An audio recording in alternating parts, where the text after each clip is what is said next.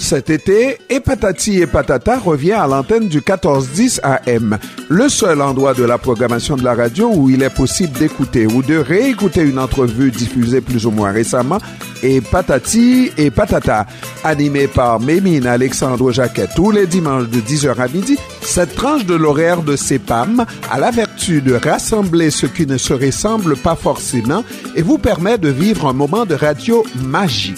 M pour Mémine, A pour Alexandre, J pour Jacquet. Voici Magie. Mémine Alexandre Jacquet. Bon dimanche, mesdames, messieurs. Bon dimanche à chacun de vous, chers auditeurs de CEPAM. Je suis avec vous durant les deux prochaines heures pour vous présenter des entrevues très intéressantes, agrémentées de quelques commentaires et pièces musicales. Au menu aujourd'hui à Epatati et Patata, je propose une entrevue avec un pasteur, différent de tous les autres pasteurs qu'il m'a été donné de rencontrer jusqu'ici. Il se définit lui-même comme un libre penseur. Pasteur, libre penseur, un franc oxymore à mon humble avis. Il a donc une approche peu orthodoxe par rapport à la religion, à Dieu, mais il démontre souvent une belle profondeur dans ses réflexions, qu'on soit d'accord ou non avec lui. En deuxième entrevue, je vous propose des voix d'enfants, de jeunes devrais-je peut-être dire. Ils sont du collège Stanislas. Ce sont eux qui apporteront un brin d'innocence ou encore euh, qui vont saupoudrer votre matinée de pureté du cœur ce dimanche. En dernier lieu, je compte vous présenter un extrait cadeau. Un extrait cadeau, je dis bien, car il s'agit d'une grande dame, une icône de la chanson haïtiano-cubaine qui nous a quittés le 14 novembre 2001 à l'âge de 82 ans. Et comme d'habitude, j'ai eu énormément de plaisir à préparer cette émission. Sans plus tarder, découvrez ou redécouvrez le contenu de Et patati et patata.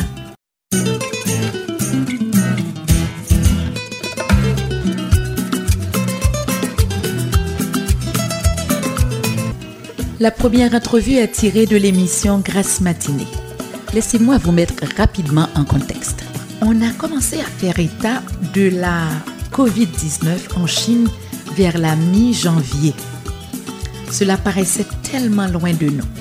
Puis, petit à petit, la maladie s'est répandue et s'est installée un peu partout sur la planète au point d'avoir été classée comme pandémie par l'Organisation mondiale de la santé. En date d'aujourd'hui, nous sommes en été 2020. On parle de 675 000 morts environ. Et ce n'est pas fini, on se comprend. Ainsi, affolés aux abois, tous et chacun essayent de contribuer pour en venir à bout. Les chrétiens n'en sont pas exempts. Au contraire, ils mettent leur foi, leur ferveur dans la balance car Dieu est grand. Au mois de mars et d'avril, qu'est-ce qu'on n'a pas entendu en termes de recettes de guérison dans les églises évangéliques, dans les églises catholiques? Tout le monde prie jour et nuit des célébrations spéciales avec le Saint-Sacrement. Je revois encore les images saisissantes du pape François lors de ses sorties solitaires à Rome pour prier implorer la miséricorde de Dieu sur le monde entier. Et c'est dans ce contexte que l'invité de Grâce Matinée a publié plusieurs articles virulents, on ne peut plus provocateurs, dont la COVID-19, la pandémie qui a tué Dieu et un Dieu chrétien est-il un vulgaire placebo? Coup dur pour la communauté chrétienne, d'autant plus les chrétiens évangéliques, puisque le docteur Jean Fizemé est aussi pasteur, un des leurs, entre guillemets. Certains pluméens, comme M. Ronel Mésidor, ont-ils pris la peine de répondre à l'invité de Grâce Matinée, l'accusant de coups de marketing, de show business et patati et patata. Et lui, vraiment, le premier article dont je vous ai parlé, il a dit, cette crise sanitaire mondiale aura eu pour effet, entre autres, de faire tomber certains masques et de nous faire revisiter certains discours dont les religions nous rabattent les oreilles depuis notre plus tendre enfance. Ça, c'est le pasteur Jean Fizémé dans son article intitulé La COVID-19, la pandémie qui a tué Dieu. Des propos qui détonnent hein, pour un pasteur. Et puis, je dois l'avouer, en tout cas, pasteur Jean Fizémé laisse, me laissait l'impression au début qu'il aimait semer la controverse. Mais je dois avouer que petit à petit, je découvre aussi qu'il a le don d'inciter à la réflexion approfondie, à la remise en question, à la mise en perspective de certaines décisions. Revenir à, mon histoire, la vente signature du dernier bouquin de, du pasteur Jean Fils-Aimé devait avoir lieu en mai euh, dernier, le 17 mai, je crois, dernier. Alors, c'est dans ce contexte que le libre penseur pasteur et directeur de programmation de CEPAM, était au micro de Jean-Ernest Pierre. Mais évidemment, Jean-Ernest Pierre en a profité pour le questionner sur cette saga provoquée par ces deux articles. Voici cette conversation que Jean-Ernest Pierre a eue avec le docteur Jean Fizemé.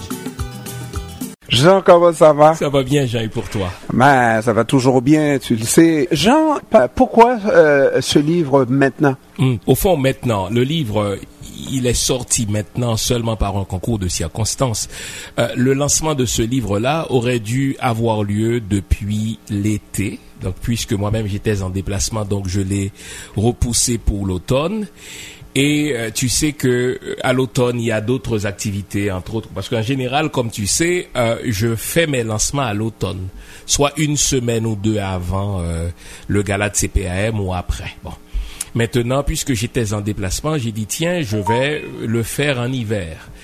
En hiver, il y a eu d'abord le mois de l'histoire des Noirs, qui est un mois extrêmement chargé en termes d'activité. J'ai dit, tiens, si je veux avoir un espace pour moi, je dois laisser passer le mois de février. Vient le mois de mars, c'était un mois aussi extrêmement chargé avec euh, la fête de la femme, etc.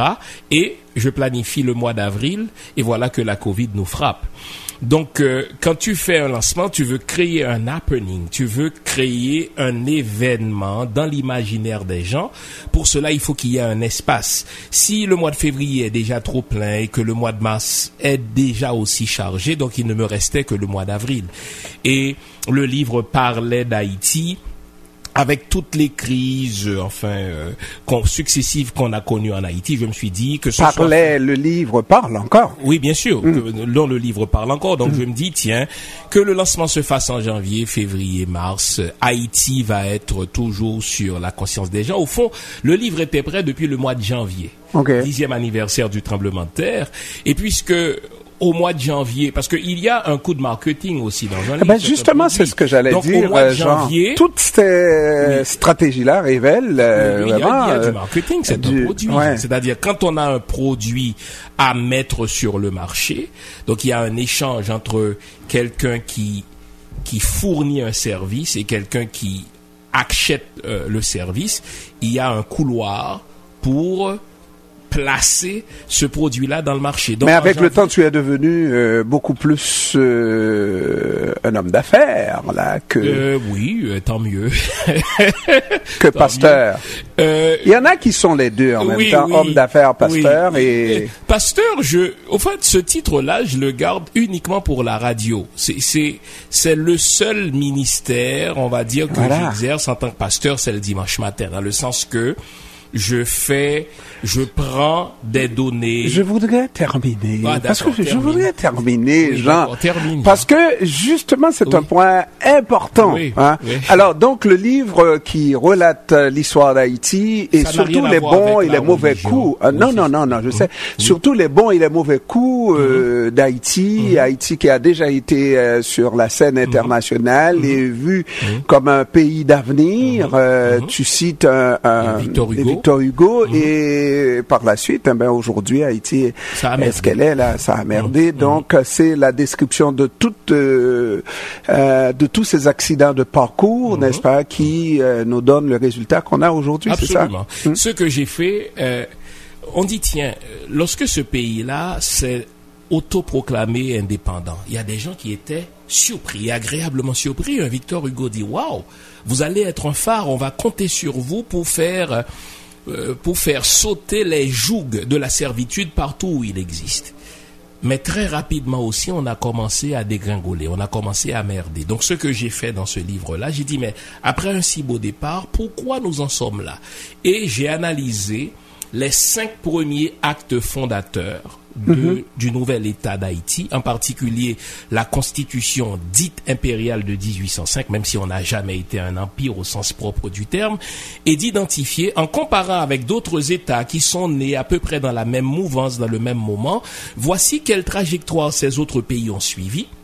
Voici nous quelle autre trajectoire nous avons suivi et voici pourquoi nous en sommes là. Et je ne me suis pas contenté de me cantonner dans le passé. J'ai dit, tiens, s'il faut recommencer, et si on recommençait, j'ai identifié 14 chantiers qu'il nous faut revisiter en vue d'un redémarrage de ce pays. Donc, euh, un ouvrage euh, qu'on peut considérer comme euh, une œuvre à analyser pour pour l'avenir, etc. Mhm. Et mhm. dans ce sens-là, je ne l'ai pas lu, et mais, je, je te souhaite. Tu, ton exemplaire. Je souhaite effectivement que qu'il y ait un suivi naturellement, que qu'il y ait quelqu'un qui décide de, regarder ces mhm. propositions qui sont faites dans le livre. Alors, Jean, justement. Euh, Est-ce que c'est parce que tu, tu permets que je te pose même les questions difficiles à répondre mais, tu, fais tu sais que j'ai perdu un, un ami euh, uh-huh. qui est dans les euh, médias également parce uh-huh. qu'il est venu, euh, il avait une controverse uh-huh. et je lui en ai parlé à la radio plutôt que de se défendre. Ben il euh, n'a pas aimé ça, il est parti fâché. C'est dommage. Je vais te dommage, citer. Moi, je vais te citer. Euh, quand on t'invite euh, à défendre ton point de vue dans un média quelconque, radio, télé ou médias sociaux, tu dois te dire, et là je te cite, que the show is yours, the show is mine. Absolument. Tu me poses toutes les questions que tu veux.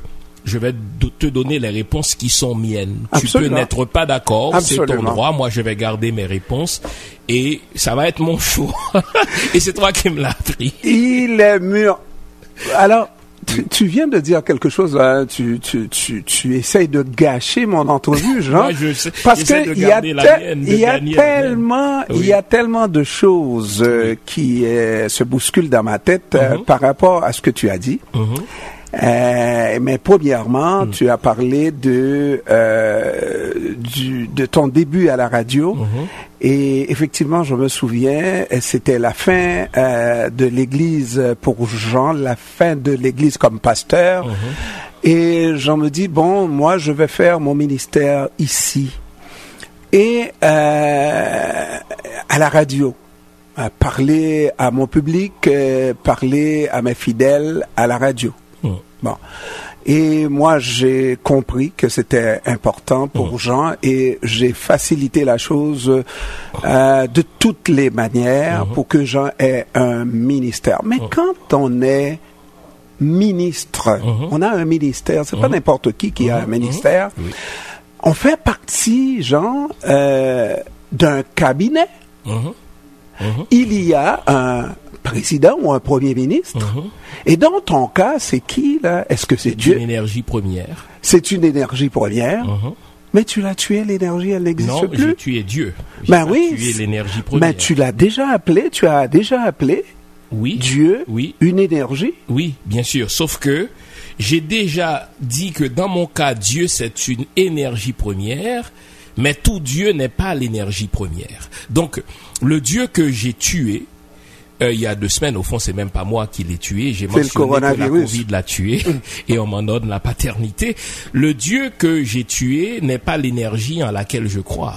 Le, Dieu que j'ai tué, laisse-moi préciser tout de suite, c'est le Pantocrator chrétien, le El Shaddai des Juifs, celui qui est en contrôle de tout, qui est assis sur son trône et qui, lors du déluge, reste assis sur son trône, tandis que des humains euh, se noient. C'est ce Dieu-là qui est en mesure de faire des miracles, etc.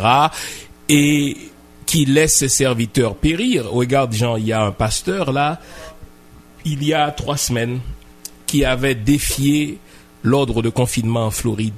Euh, et puis qui dit, moi, je, je lance ce défi-là.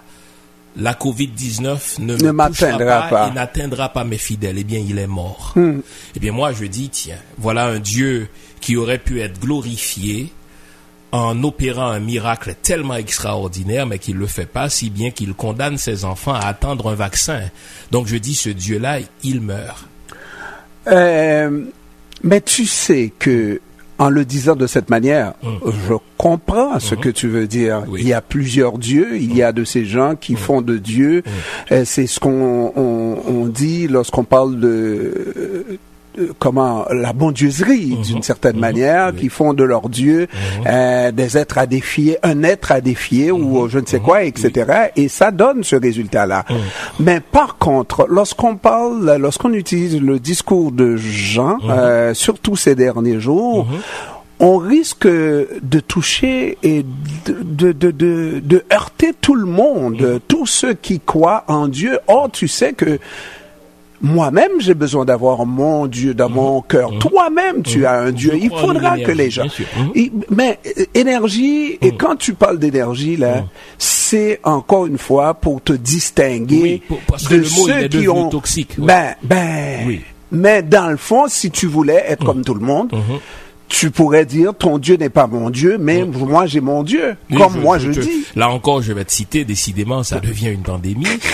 tu tu m'avais incité à nourrir euh, une chronique sur euh, la page web de la radio quand on a commencé ça. Autrement dit, autrement Dieu. C'est Ouais. vrai. On, on dit nos dieux différemment. Et moi, j'ai dit la manière dont on dit Dieu dans le dans le judéo-islamo-christianisme, elle est condamnable. C'est le dire Dieu. Et je suis technique dedans. Sauf que les gens, euh, les Haïtiens en général, si tu cites maman, si tu cites Dieu, là, ils deviennent fous. La plupart d'entre eux n'ont pas pris le temps de dire, tiens, Jean ne tue pas tout Dieu. Il s'attaque à deux attributs qu'on retrouve dans ces trois religions monothéistes-là. Et c'est à cela que je m'en prends. Parce que je dis un Dieu qui est en contrôle, qui fait des miracles quand on n'en a pas besoin, mais quand on en a besoin, il se cache. Euh, ce Dieu-là, mais il est mort. c'est la Covid qui le tue. Donc ce discours-là doit être revisité.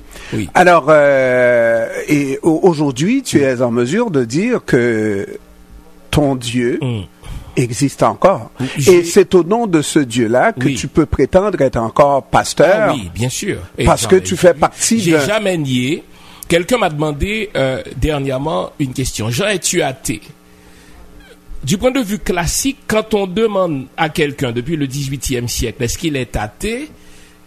A, le A privatif et théos Dieu, on réfère au contenu objectivement chrétien, judéo-chrétien dans ce sens-là. Non, moi je crois pas à ce Dieu-là, je, je le banalise. Pour moi, c'est un placebo.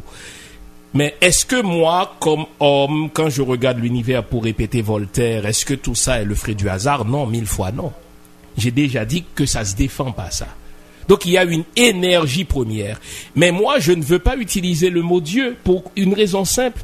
Parce que, Jean, dès que tu dis Dieu, moi je crois en Dieu, il y a trois religions qui automatiquement s'approprient ce terme. Et moi je dis non. Quelle arrogance. Quelle arrogance vis-à-vis d'un bouddhiste dont la spiritualité préexiste à celle du judaïsme, du christianisme et de l'islam. L'islam, c'est hier, Jean. Mais nous, on, on- on parle pour toi, Ah, pour moi. voilà. Ok? Alors, Et- et- quand et- je parle pour toi et pour moi, Ouais. je dis que je crois en une énergie première qui est responsable de tout cela. Ouais. C'est peut-être ce que vous vous appelez Dieu. Mais Oui. je dis, étant donné l'arrogance de ces trois religions-là, je n'utilise plus ce mot-là. Alors, quand tu fais ça, là, Oui. c'est à dessein. Bien sûr. C'est à dessein pour Oui. choquer les gens. Non, pas pour choquer. Jean, tu me connais bien. Ouais. Euh, Mais je te sais, oui, je, sais. te sais Oui. provocateur. Non. Ouais. La provocation, est souvent dans l'oreille des gens qui m'entendent ou dans les yeux de ceux qui me lisent. Jean, regarde. On t'a déjà dit provocateur aussi, surtout Ouais. toi en matière politique, quand tu critiques les politiciens haïtiens, etc. Je suis sûr que toi, quand tu vas entrer au micro, ou quand tu prends la plume pour écrire, tu te dis pas, oh merde, comment je vais faire pour les choquer? Non. Il y a une façon de dire qui est Jean Ernest. Et à cette façon-là, on est habitué depuis euh, un peu plus de 17 ans qu'on t'écoute ici à CPAM, mais avant ailleurs. Bien, il y a une façon, avec le temps, qui devient mienne. Bon, je dis, voici moi comment je vois la chose et voici comment je le dirais. Là où je te donne raison, moi je suis pas du genre quand je prends la plume ou bien je suis au micro pour dire quelque chose, je je suis pas du genre à dire quelle est la façon la plus diluée pour le dire? Je, Non, non, je non. me donne pas cette préoccupation. Nous, toi, toi et moi, ça. là, on Donc, se je, je retrouve, dis là. ma chose, Ouais. oui. Voilà. On se retrouve. Si je me trompe, tu me connais, je vais dire, Ouais. ah, mais je me suis trompé. Si vous pensez que je, je me trompe, tu sais, Jean, je refuse jamais un débat. Si vous pensez que je me trompe, venez le dire et tu me connais. En quittant le micro, je vais dire, tiens, il, m'a- il a dit une chose que j'avais pas vue. Et ça va me faire réviser Oui, mon oui, non, ça, c'est vrai. Oui, mais dans ce cas-là, mais moi, Jean, imaginez, vous pensez vraiment que en me couchant tous les soirs ou quand je suis au micro le dimanche matin ou quand je prends la plume pour écrire, ma seule préoccupation c'est comment vais-je faire pour les choquer. Ta bonne amie Oui. Anne-Rose, Oui, euh, oui, qui t'écoute tous les dimanches, qui t'écoute tous les dimanches, Oui, mais des dimanches, elle t'écoute euh, en, en De donnant le dos. hein. Mais elle écoute quand même. Mais comme le dernier, je pense que c'était le dernier dimanche, elle écoutait de dos, ça Oui. se peut pas, parce que ça choque. Demain, elle risque d'écouter de dos encore. Bon, bon, parce mais que elle va ça- quand même écouter.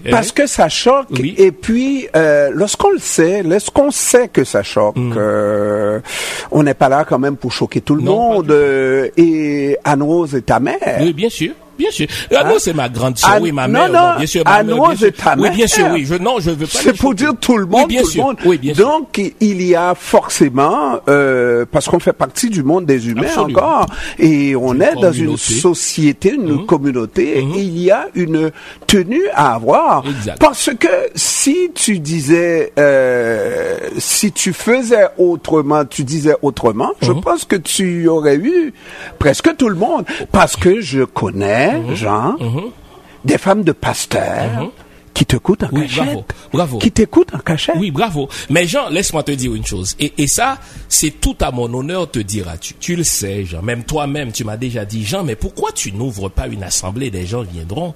Je ne suis pas dans une démarche où je cherche à convertir des gens à mes idées, Jean.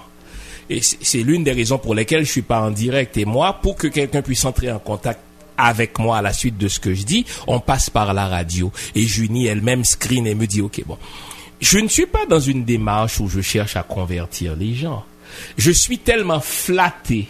Et là, je le dis, flatté deux fois, trois fois. Donc, je suis content. C'est pour eux qu'on fait de la radio. Je suis tellement content que des gens comme Anne-Rose m'écoutent et d'autres personnes, etc. Bon.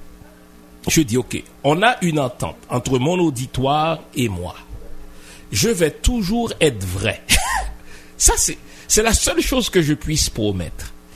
Maintenant, quant à la façon dont je vais dire la chose, je serai pas, tu as parlé de tenue, je serai pas vulgaire, je vais pas dire le colon te guette. Mais si à un moment donné, je crois que la Covid-19 nous force à revisiter deux attributs qu'on a toujours tenus pour traditionnels de Dieu, je vais le dire. Maintenant, tu l'as dit, nous devons être honnêtes. Il y a un aspect marketing. Genre, sur les médias sociaux, Est-ce que tu me permets? Oui. Est-ce que tu me permets là? Oui, d'accord. Parce qu'il y a beaucoup de critiques qui Oui. veulent que Mm. tu fais tout ça pour la popularité. J'ai mis sur le site de la radio la dernière critique. Euh, de- bien sûr, oui. Euh, Waouh, moi je n'aimerais pas voir Jean faire ça, être de mauvais poil justement à dessein. Jean, Jean, regarde. On travaille ensemble à cette radio depuis 17 ans. Depuis quand, Jean? Même lorsque j'étais en direct. Tu, tu m'as déjà vu, j'étais à la salle des nouvelles à midi ou le dimanche à 8-9 heures, même lorsque j'étais en direct, mon émission finie, je pars. Oui, c'est vrai. Les gens, quand ils veulent te critiquer, ils vont dire n'importe quoi. Ok, bon, très bien. Admettons que je fasse cela pour être populaire. si je suis à une radio, j'anime une émission, je veux ça être écouté. Jean-Ernest aime ça que chaque émission qui est diffusée sur sa radio soit écoutée. On prend une part de marché.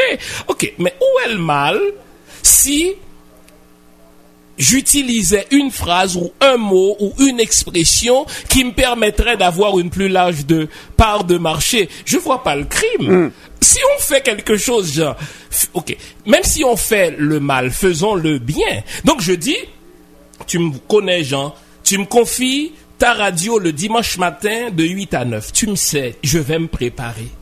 Je vais, tu, parfois, tu, même toi, parfois, tu, tu t'amuses à me taquiner. Je vais débarquer parfois avec deux sacs de livres parce que je veux les citer, je, en ordre, etc. J'arrive avec, je me prépare.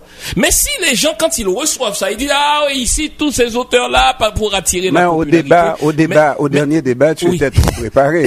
mais oui. avais un sac de livres. Mais oui, je voulais leur montrer qu'il y a d'autres. Donc, maintenant, si les gens disent que il fait ça pour être populaire, ce que les gens ne réalisent pas, Jean, pour que Jean soit populaire, il faut qu'il soit à contribution. Donc eux aussi me rendent populaire. Donc c'est pas c'est trop simple que de dire que Jean fait tout ça pour être populaire. Non, je pense que j'ai quelque chose à communiquer. J'ai une réflexion que je veux susciter, mais il y a une façon de me, de me faire entendre.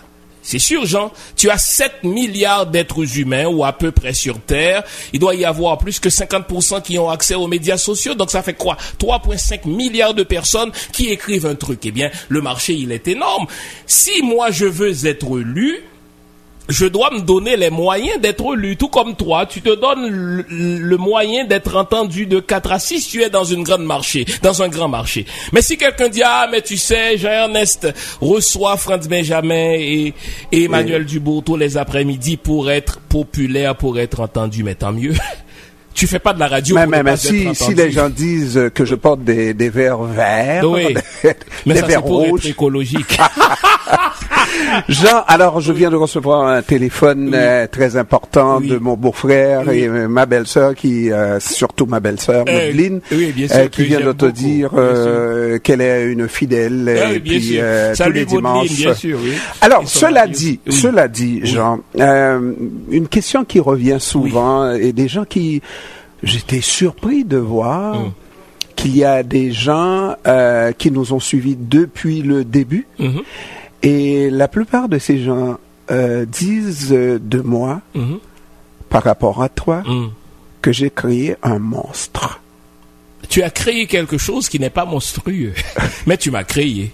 Dans le et c'est très vrai. Moi, j'ai jamais, je l'ai jamais caché. Il y a dans la vie de chacun des gens que l'univers a placés. Tu vois, j'évite de dire Dieu. Ou... Mais c'est Dieu, Jean. Oui, moi je dis l'univers. Je Bon. te laisse le droit d'utiliser ton mot. Pour t'ouvrir les yeux à un moment donné. Ce que les gens doivent se rappeler, je n'ai pas honte de le dire, moi j'étais aussi croyant et intégriste que le sont, que le sont les pasteurs évangéliques. Croyant en Israël, prenant la Bible au pied de la lettre. Et puis un jour,